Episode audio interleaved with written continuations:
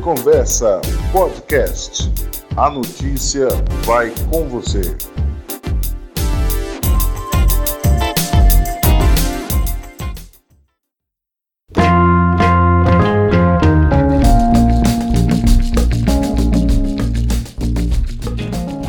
O Pronto Atendimento Infantil de Cotia, a Bienal do Lixo em São Paulo, para atleta do vôlei sentado de Barueri na seleção brasileira, a mostra Sampa Negra e a bandeira tarifária de energia fica verde. Eu sou a Sônia Marques e esse é o Passando a Limpo, o podcast do blog Reconversa. Segunda-feira, 30 de maio de 2022, e a gente segue passando a limpo as notícias que foram destaques na última semana. Vem comigo que eu te conto tudo. E para começar, o anúncio da Prefeitura de Cotia que informou à imprensa que em breve irá entregar o pronto atendimento infantil. O pronto atendimento infantil de Cotia estava previsto para ser entregue em 2020, mas com a pandemia da Covid-19 as obras foram interrompidas e só retomadas em meados do ano passado. São 1.200 metros quadrados de área construída. A obra está em fase de acabamento e sendo equipada com mobiliário. Segundo a prefeitura, faltam acertos para a contratação de uma organização social que irá gerenciar a unidade de urgência e emergência e esta comece a funcionar. O pronto atendimento infantil de Cotia está instalado na região central da cidade, na Avenida Engenheiro Leon Pizankiewicz, ao lado do terminal metropolitano, às margens da rodovia Raposo Tavares. E é uma das promessas ainda da primeira campanha do prefeito Rogério Franco. Eu perguntei, mas a prefeitura ainda não respondeu, por exemplo, qual a demanda de atendimento da unidade e qual a logística será adotada. Por que, que eu digo isso? Porque os prontos socorros da cidade, por exemplo, o do Parque São Jorge, não atendem crianças e quando essas são levadas com enfermidades no posto, a indicação é de que sejam levadas para a UPA do Atalaia. A UPA do Atalaia continuará atendendo esse público ou todos os atendimentos serão concentrados no PS infantil? Outra questão é: sabemos que a geografia da cidade de Cotia é bem complicada, assim como o transporte coletivo que não atende com eficiência todos os bairros e também não funciona na madrugada. A prefeitura pensa em adotar algum esquema para que as crianças levadas aos PAs comuns sejam encaminhadas para o PA infantil? Vamos aguardar então que a Secretaria de Saúde nos dê mais detalhes sobre este importante serviço para as famílias de Cotia. São Paulo recebe a primeira edição da Bienal do Lixo. Começou no dia 27 no Parque Vila Lobos, na zona oeste da capital paulista, a primeira edição da Bienal do Lixo de São Paulo, projeto cultural que reúne obras de artes feitas a partir de material de descarte, intervenções artísticas, oficinas, mostras de cinema, palestras e painéis sobre o tema. O evento prossegue até o dia 5 de junho com o objetivo de estimular o diálogo entre as relações do homem com o meio ambiente. A Bienal do Lixo funciona das 10 às 18, com todas as atividades abertas ao público e gratuitas, além de medidas de acessibilidade. Para ver a programação completa, basta acessar o site do evento, que é o bienaldolixo.org.br. Sampa Negra mostra pontos de visitação da cultura negra.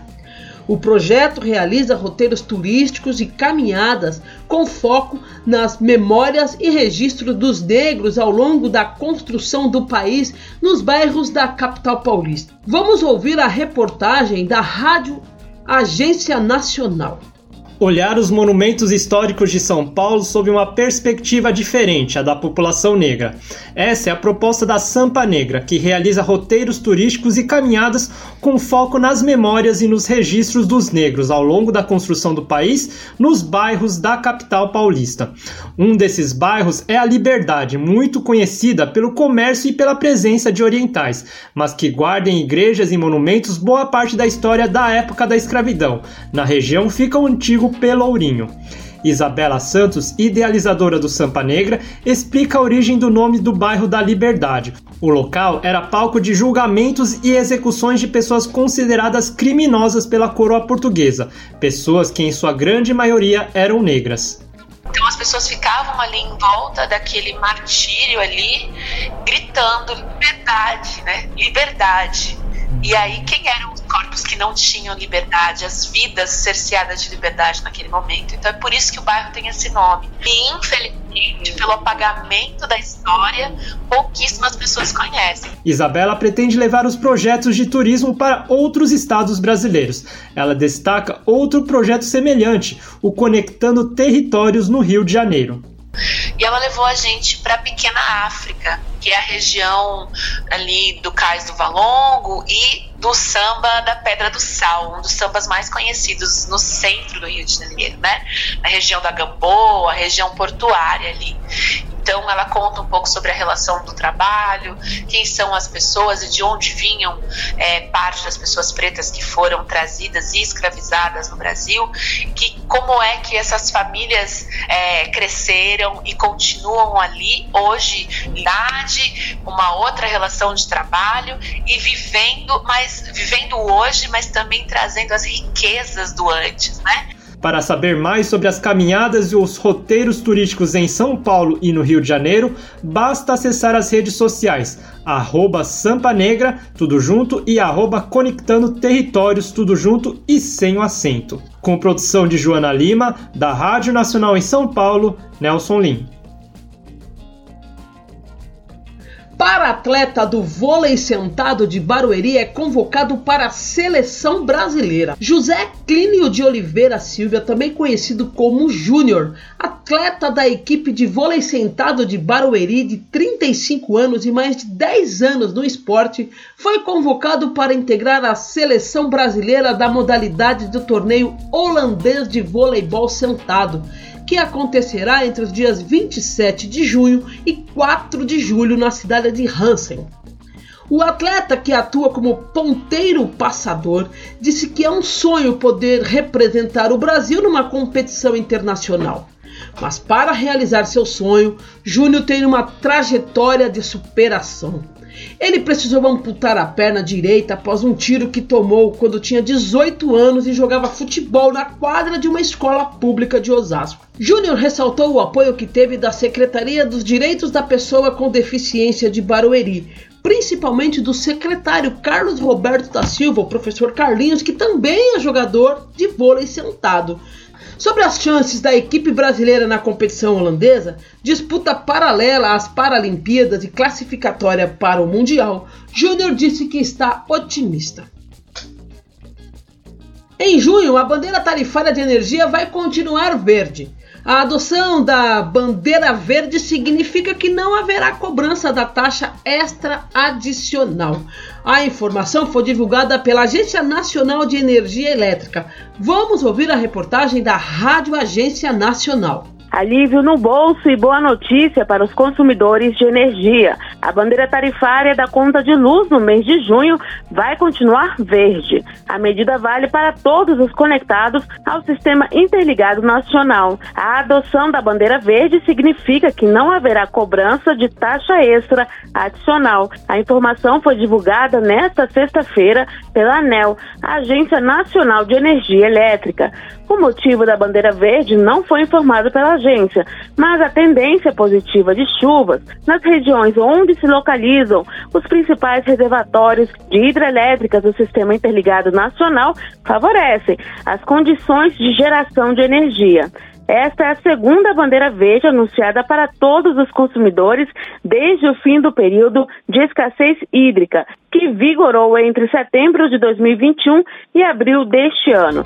Criado pela ANEL, o sistema de bandeiras tarifárias sinaliza o custo real da energia gerada. O funcionamento das bandeiras tarifárias tem três cores: verde, amarela ou vermelha, e vermelha nos patamares 1 e 2, que indicam se a energia custará mais ou mais barata para o consumidor, em função das condições de geração. Da Rádio Nacional em Brasília, Cariane Costa. E antes de encerrar o episódio desta semana, uma dica bacana que acontece no próximo dia 2 de junho. Em comemoração à Semana do Meio Ambiente, a equipe do Viveiro Municipal do Parque Semucan, na Granja Viana, irá receber interessados em conhecer as atividades de produção de mudas de árvores nativas da Mata Atlântica. Durante o passeio, os grupos poderão acompanhar como é feito o plantio das mudas e logo em seguida como são envasadas e organizadas no viveiro. Para saber todos os detalhes dessa atividade, corre lá no site da Granja e entra na página Vai Rolar. E no blog Reconversa você encontra, além das notícias sobre políticas, direitos humanos, mulheres, cultura, crônicas e poesias assinada por essa jornalista que vos fala. É só acessar reconversa.com.br.